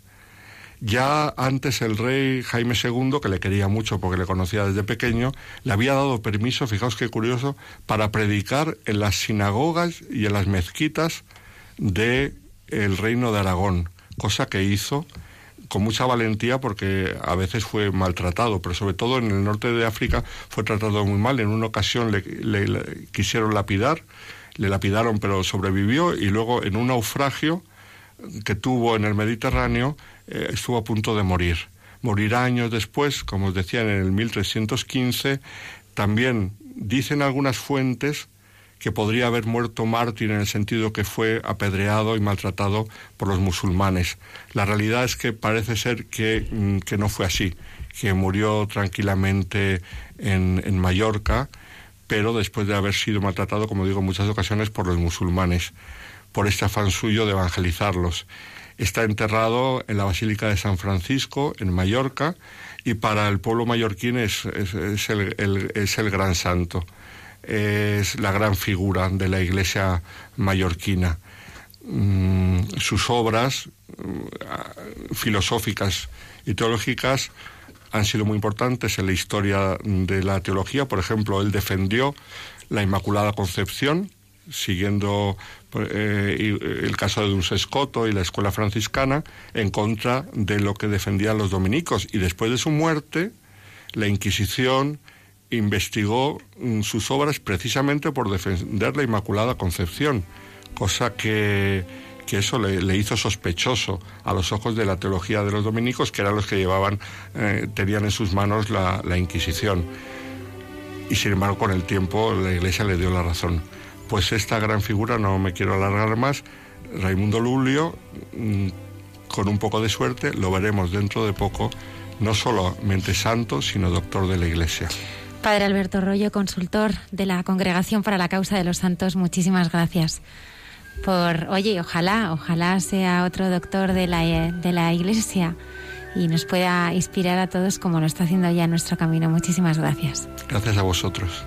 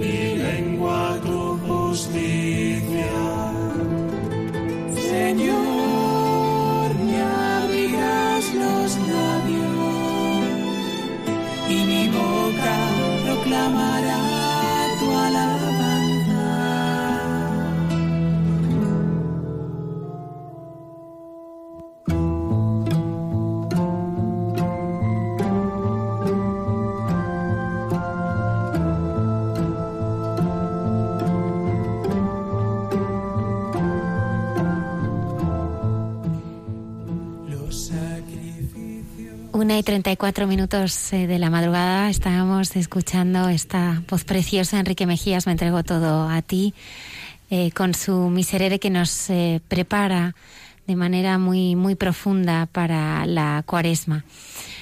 Está en el estudio con nosotros el padre Isaac, que nos ha traído a un invitado que creo que pinta ahora su vida de manera muy distinta a como pintaba antes. Buenas noches, Gonzalo. Buenas noches, Almudena Isaac. Él es diácono de la Diócesis de Madrid, tiene 32 años y ha estudiado un grado superior de chapa y pintura. Decíamos al comienzo que, que Dios puede pintar nuestra vida y nuestra carrocería de colores, y Él ha pintado tu, tu vida, tu historia. ¿Cómo, ¿Cómo lo ha hecho Dios contigo? Pues, bueno, como ha querido, como ha querido. La verdad es que eh, bueno, mi encuentro con él fue a los 19 años, ¿no? Como por así decirlo. Pero, mm, digamos, cuando vino el Papa Juan Pablo II, o sea, la primera vez que yo salí un poco de la parroquia y escuché un poco su voz, fue cuando Juan Pablo II dijo las palabras de, si escuchas la llamada de Dios en tu corazón que te dice sígueme, no la calles. Bueno, yo lo intenté, ¿eh? yo tenía 17 años, lo intenté y lo conseguí durante, durante varios años. ¿Tú siempre has, sido, has estado dentro de la iglesia, siempre has estado cerca del Señor? Pues, bueno, yo soy el pequeño de tres hermanos, una hermana por encima y un hermano más mayor. Y cuando yo tenía cinco años, cuatro años y medio, mis padres se separaron. Y bueno, pues nos quedamos eh, con mi madre, mi hermano mayor se independizó pronto y mi hermana pues también. Entonces yo más o menos, pues colegio de monjas, de pequeñito, todo más o menos bien hasta los 13, 14 años. Y a los 14 años, bueno, hubo una, discusión, volví a tener, a tener contacto con mi padre, que él había rehecho su vida con otra familia, ¿no? Y eh, pues me encontré, eh, bueno, me fui a vivir con mi padre un año a Torrejón y ahí de repente pues salí del ambiente de la iglesia, salí del ambiente de la parroquia y empecé a camuflarme un poco pues eh, el mundo de los amigos, la fiesta y salir pues eso, a ver copas hasta, hasta morir, ¿no? Y fue un poco a los, bueno, a los 15 recién cumplidos cuando de repente pues eh, todo lo que ya había vivido un poco, bueno, sabiendo que Dios es bueno, sabiendo que, que pues eso, que sí, que Él está en el cielo, que quiere bien para nosotros, pues que en mi vida, pues, eh, no sé, había muchas, muchas cosas sin responder, ¿no? Mucho, mucho no saber qué pasa, porque, porque tengo problemas, porque eh, me van mal los estudios, porque mis amigos ahora mm, tengo problemas, porque en cuarto hora eso también, pues ahora se llama bullying, pero vamos, típicos abusones repetidores, ¿no? Que te, que te hacen pasarlo mal, ¿no? Dices, ¿por qué tiene que pasar esto, no? ¿Dónde está Dios, no? Entonces yo ahí sí que me enfadaba, me enfadaba con él y, ese año pues dejé de ir a misa, dejé de, dejé de rezar, todo. Estabas dentro de una doble vida. Sí, ahí ni siquiera era doble, solo era del mundo, ¿no? O sea, hasta los 14 años, eh, pues eso, el colegio de monjas, la parroquia de, de origen donde me, me, bauticé, pues como que intenté, intenté vivirlo, pero bueno, para mí Jesucristo no, no, era, no era nadie cercano, ¿no? Dios estaba en el cielo, yo estaba aquí y, y no tenía nada que ver con mi vida concreta. Entonces, pues yo hablaba con un sacerdote que tenía mucha paciencia, el pobre, ¿no? Con a los, bueno, esto fue a los 16, ¿no? Pero desde los 16 a los 19 yo, eh, pues eso, me hablaba con este cura, ¿no? Y él me decía, bueno, pues reza, pues eh, pues no salgas y te emborraches. Yo decía, pero esto, o sea, quiere decir que, hay de malo, ¿no? En que yo salga, me emborrache y conozca a alguna chica y no.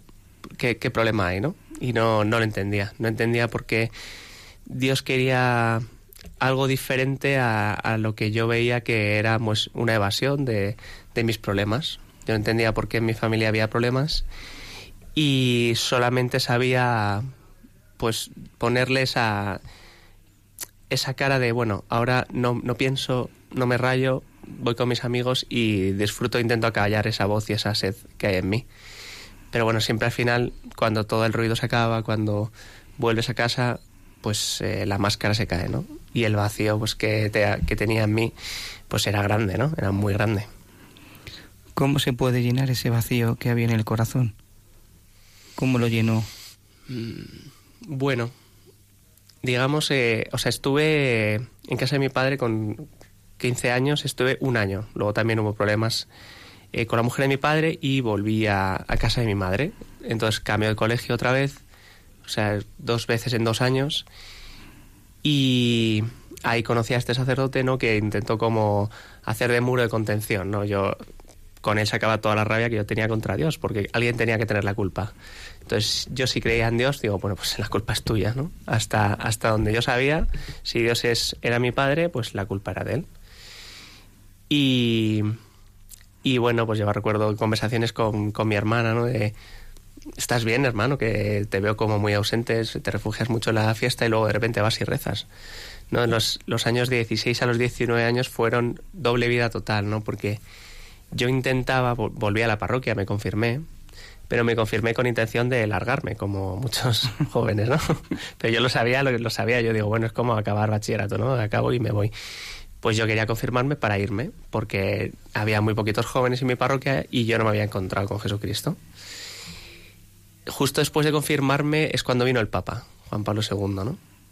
Y ahí el testimonio de una monjita joven también me, me golpeó, ¿no? Era, esta monjita dijo, seguir a Cristo no merece la pena, merece la vida. Entonces, claro, yo nunca había, nunca había escuchado a, un a nadie hablar así, ¿no? Ahí estaba de diácono el que luego fue mi párroco dos años de pastoral en la, en la parroquia de San Germán, Enrique González. Estaba de diácono y dio su testimonio allí. Y bueno, cosas que, que da la vida, ¿no? Las vueltas que da la vida y el Señor pues que va poniendo ahí a, la- a las personas. Y al año siguiente, cuando yo tenía 18 años, sí que pasó algo que, que le dio un sentido primero a la vida. No fue una conversión, sino fue un mi vida es para algo grande. Que fue pues que estábamos con unos amigos en la sierra y tuvimos un accidente de coche. Eh, bueno, pues nos salimos en una carretera de, de- de pueblo de 40, ¿no? Y bueno, íbamos muy rápido. Y nos salimos cuesta arriba, ¿no? Dimos dos vueltas y media de campana y al otro lado de la carretera era un barranco, ¿no? Eh, entonces, eh, en ese momento, después de tener el accidente, dije, era el día 1 de noviembre y digo, bueno, yo o iba a misa y sí que me he considerado siempre católico, pero yo digo, esto tiene que ser un milagro, por simplemente por cómo es la montaña, por cómo está, no, yo solamente me rompí el brazo y de los cinco, los demás, pues ilesos, el otro amigo con una brecha grande, ¿no? Pero vamos, ilesos. Y yo dije, si tengo una segunda oportunidad para vivir donde otros pierden la vida, es que algo grande tengo que hacer con mi vida. Pero todavía tardé un año en encontrar un poco eh, qué quería Dios de mí o quién era Dios para mí, ¿no? Y fue al año siguiente, en el 2004, yo tenía 19 años, cuando un amigo me dijo, ¿quieres ir venirte a un cursillo de cristiandad? Y yo dije, ahí hay chicas jóvenes. Y me dijo, sí, hombre, sí. Y dije, pues voy para allá. Bueno, vamos con un objetivo claro. Apúntame a un cursillo. Vamos con un objetivo claro. Entonces yo iba ahí emocionado, pensando que iba a conocer chicas jóvenes, y era el más pequeño con diferencia del cursillo, y dije, bueno, pues nada, vamos a por lo menos aprovechar ya que estamos aquí tres días a ver qué pasa. Y efectivamente, eh, pues a, través de testimonios personales, pues eh, después, de, después de un testimonio yo me, me entraron unas ganas de llorar enormes, ¿no?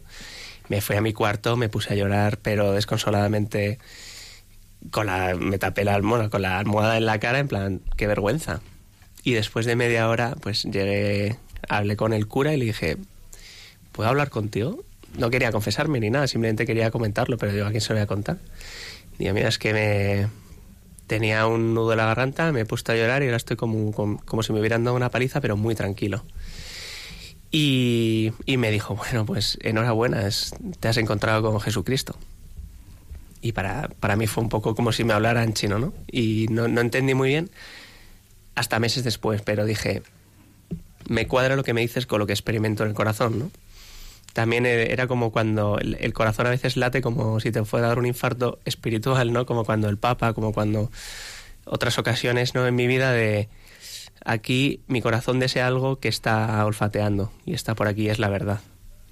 ¿no? Es una especie de belleza con la que, la que hablábamos antes, ¿no? Con el tema de Gaudí, la, que la belleza te lleva a Dios y que, y que tu corazón no te engaña y es que dices, aquí, aquí está la verdad. Pues a partir de entonces fue cuando yo reté a Dios. Y a partir de ese cursillo dije, vale, yo tengo ahora unas ganas de, de perdonar, de no buscar culpables. Eh, pues eso, el tema de mis padres y de pobrecitos, ¿no? Habrán hecho lo que han podido cada uno.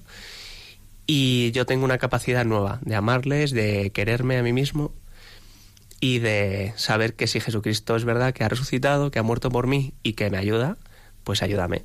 Entonces yo, muy chulito, muy madrileño, dije, tú, muy macarrilla. Claro, yo esto no, bueno, no os lo había dicho antes, pero vamos, yo me he recorrido todas las ciudades, bueno, todos los... Fue Laura, Corcón, Coslada, Móstoles, Toledo, un par de veces a Valencia, bueno, en fin, de discotecas siempre, ¿no? De polígonos siempre. Y siempre tenía mi, mi grupito de amigos y, bueno, mi corrito en la discoteca y yo era un poco relaciones públicas. Nunca, nunca de, de, de pegarnos, pero sí de fiesta hasta, muy, hasta las 7 de la mañana. Mamá, si estás escuchando esto, eh, te quiero mucho. Esperemos que estés dormida. bueno, alguna vez me pilló, pero bueno, ella trabajaba de noche en un hospital y yo aprovechaba y salía. ¿Cómo el Señor cambió esa vida? Es decir, después de ese encuentro, después de esas fiestas, tu vida cambia por completo y, y vives de una forma nueva, una forma distinta. Vuelves a coger la dignidad que habías perdido. Hmm. Bueno, yo cuando, cuando hice el cursillo estaba repitiendo por segunda vez bachillerato. Entonces, eh, en esos momentos, la primera vez que recé fue para probar en junio las seis que tenía, porque me, ya me echaban del colegio. Y recé y aprobé. Y dije, bueno, entonces va bien, pero ya habían pasado ocho meses del curso. O sea, esto ha sido muy poquito a poco. Pero empecé a conocer gente y amigos que me llevaban a Jesucristo, amigos que se preocupaban por aprenderse el nombre de mi madre, el nombre de mis hermanos, el nombre de mi padre, y era como que me decían que iban a rezar por mí y, y que eran felices. Y yo decía, esta gente, si es feliz, eh, y cuando ves a alguien, miras a alguien a los ojos y ves esa, ese brillo, dices, yo quiero esto. O sea, yo, a mí se me contagió la fe por envidia. Yo quería ser feliz. A mí la fiesta, yo era muy radical en el sentido de extremo, ¿no? Si salía, salía. Y entonces digo, si creo, pues voy a creer, ¿no? Porque necesito ser feliz. Y de tanta doble... Y tardé varios años, ¿eh? Desde los 19 hasta los veintitantos pues eso de saber de mis amigos no entendían por qué me, de repente iba a misa a menudo, ¿no? Ya me había vuelto muy radical, ¿no? No, es que ya es que, sí, ha sido que yo también soy cristiano, pero eso de ir a misa y tal y uf, ya con un grupo de digo, pues es que me, me, hace feliz. Digo, vamos, lo pasé mal y les quiero a mis amigos y sigo hablando con ellos y en fin. Y, y, me encanta hablarles de Dios porque y recordar estos momentos porque quiero decir, dentro de dos meses me voy a ordenar sacerdote por, por gracia de Dios y hemos vivido lo mismo. Pero... ¿Cómo, ¿Cómo, fue esa llamada? Pues esta llamada muy poquito a poco, ¿no? Después, cuando yo me iba comprometiendo en cursillos, porque en el fondo el primer paso fue mi vida es para algo. El segundo paso fue Jesucristo me puede hacer feliz. Mm. El tercero fue eh, retarle un pulso y el cuarto fue que me le ganó. ¿Cómo? Me fue haciendo más feliz. Yo le decía, hazme más feliz que la fiesta. Ese fue el reto. Le ibas, le ibas haciendo, o sea, le ibas pidiendo, le ibas retando sí, al Señor. El reto fue, hazme más feliz que la fiesta. ¿Y lo iba consiguiendo el Señor? Bueno, tardó años, pero lo fue consiguiendo. O sea, no. Bueno, me, ya sabes que el Señor es lento en sus obras. Muchas veces, otras veces no. Y él no es, él no es un chapuzas, él va claro. sí, sí, no, él, muy despacio. Cimienta bien, cimienta bien. No, el caso es que poco a poco yo sentía que la fiesta me llenaba menos, aunque nunca he perdido las ganas de salir, yo nunca me, me he cansado, pero había cosas que me apetecían más, porque me apetecía hablar, me apetecía con, contar mis problemas a amigos que me escucharan, ¿no? No valía abrir el maletero del coche, ponerte copas y no te rayes, porque a las 7 de la mañana, cuando todo se acababa, otra vez el silencio te invadía, y la soledad te invadía, y, la, y quién soy y por qué actúo de esta manera, pues era, era muy duro, ¿no? Entonces, esa valentía de salir de esa doble vida la conseguí por la comunidad cristiana, sin duda. Y poco a poco fui diciéndole, vale, pues te doy más tiempo, te doy un poquito más de tiempo. Y en una convivencia de Pascua, una, una Semana Santa, estábamos eh, jueves santo, pues en la hora santa, bueno, se había la- una noche de vela, ¿no? Y estábamos cantando, estábamos rezando y a mí se me ocurrió preguntarle al Señor, ¿qué quieres de mí? Y claro, esta pregunta no la puedes hacer si no estás preparado para escuchar una respuesta. Así que, queridos oyentes, no la hagáis hasta que no estéis preparados para escuchar algo. Entonces, claro, yo, pues como si de repente se me ocurriera la, la- la- la tontería, la idea de ser sacerdote, como si una pequeña vocecita hubiera dicho sacerdote. Y yo me empecé a reír. Me empecé a reír sin que la gente se diera cuenta, o eso pensé yo, ¿no? Y digo, me estoy volviendo loco. Digo, voy a salir, me voy a lavar la cara y voy a volver a la capilla y ya no voy a preguntar más. El caso es que la tontería de la idea de ser sacerdote no se me quitó de la cabeza.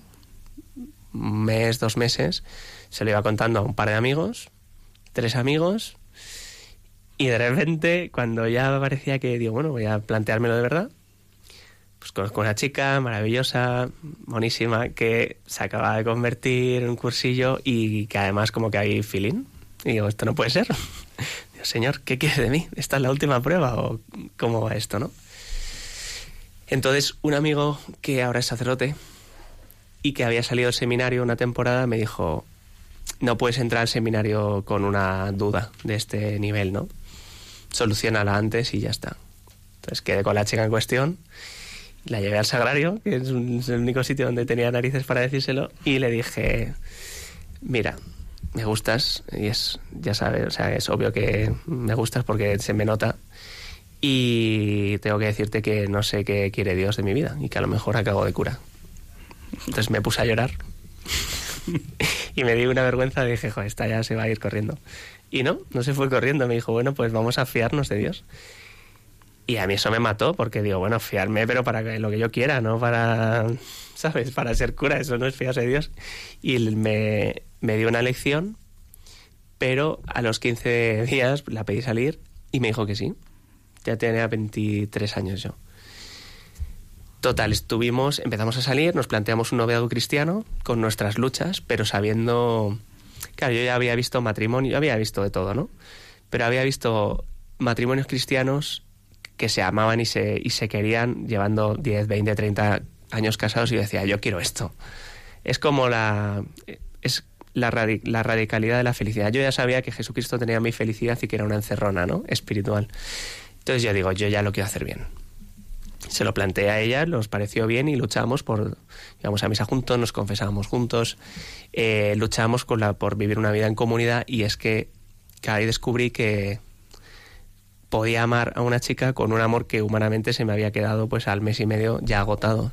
O sea que vivir un noviazgo cristiano no es solo no tener relaciones sexuales, sino que te abre a un mundo de amar que salir de misa y darte un besito es otro nivel de amor también entendí que, que el noviazgo suponía dar la vida. O sea que yo pensaba que el ser cura era un marrón y luego al final es que la, cualquier vocación es te entregas del todo. Quisiera, para terminar, eh, Gonzalo, porque se nos acaba ya el tiempo, quisiera si nos pudieras decir en dos palabras cómo es ese rostro de Jesucristo que tú has conocido. Hombre, sobre todo misericordioso, es la palabra que me viene. Y súper paciente. Porque él, él ha sabido, yo le decía, lo que tú quieras, pero poco a poco. Lo que tú quieras, pero poco a poco. Pues él supo regalarme este noviazgo, él supo mm, quitármelo, él supo llenarme del todo y él supo decirme, no quiero algo de ti, sino que te quiero a ti. Gonzalo Arroyo, eh, diácono de la diócesis de Madrid. Mañana tienes un día completito, un día importante, ¿no? La consagración episcopal de, de tres sacerdotes de tu diócesis. Muchas gracias por haber venido en esta noche y por habernos contado cómo Dios ha pintado tu vida y ha hecho una carroza totalmente nueva, porque Dios nunca falla. Gracias a vosotros, Isaac Almudena, y gracias a Dios. Muchísimas gracias. Pues como decía el padre Isaac, ya nos queda solamente un minuto. Me gustaría anunciar a nuestros oyentes algo muy, muy especial. Y es que el próximo viernes tendremos, eh, bueno, pues alguien muy querido, muy querido, y es a don Joaquín María López de Andújar. Estará aquí, ¿verdad, Isaac? Porque al día siguiente, el sábado día 24, en el Cerro de los Ángeles, eh, dará el testigo a Monseñor Don Ginés Beltrán, obispo de Guadix, que eh, será nombrado nuevo obispo de Getafe. Sí. Con él vamos a recorrer eh, toda su vida, su llamada, su vocación, su experiencia de todos estos años. Una vida entregada, Almudena. Una vida absolutamente entregada. Así que animo a todos nuestros oyentes porque será una, una entrevista pues muy íntima y muy, muy bonita, de verdad. Así que os esperamos aquí en directo en Hay Mucha Gente Buena el próximo viernes. Terminamos, Padre Isaac, ¿eh? si nos eh, bendecís a los oyentes Por de este programa. Pues el Señor esté con vosotros. Y con tu espíritu. El Padre Misericordioso, que os quiere como a sus hijos, os bendiga. Amén. Su Hijo Jesucristo, nuestro Señor y Salvador, nos conceda su paz. Amén. El Espíritu Santo nos haga apóstoles y testigos alegres de la resurrección de Jesucristo. Amén. Amén. Y la bendición de Dios Todopoderoso, Padre, Hijo y Espíritu Santo, descienda sobre vosotros y os acompañe siempre. Amén. Podéis ir en paz.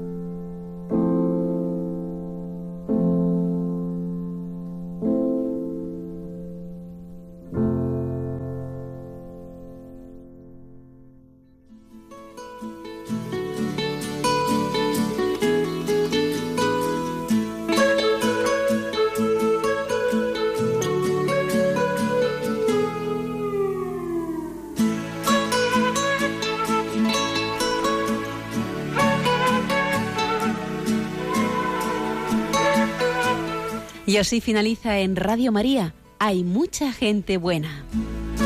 Un programa dirigido por Almudena Delgado.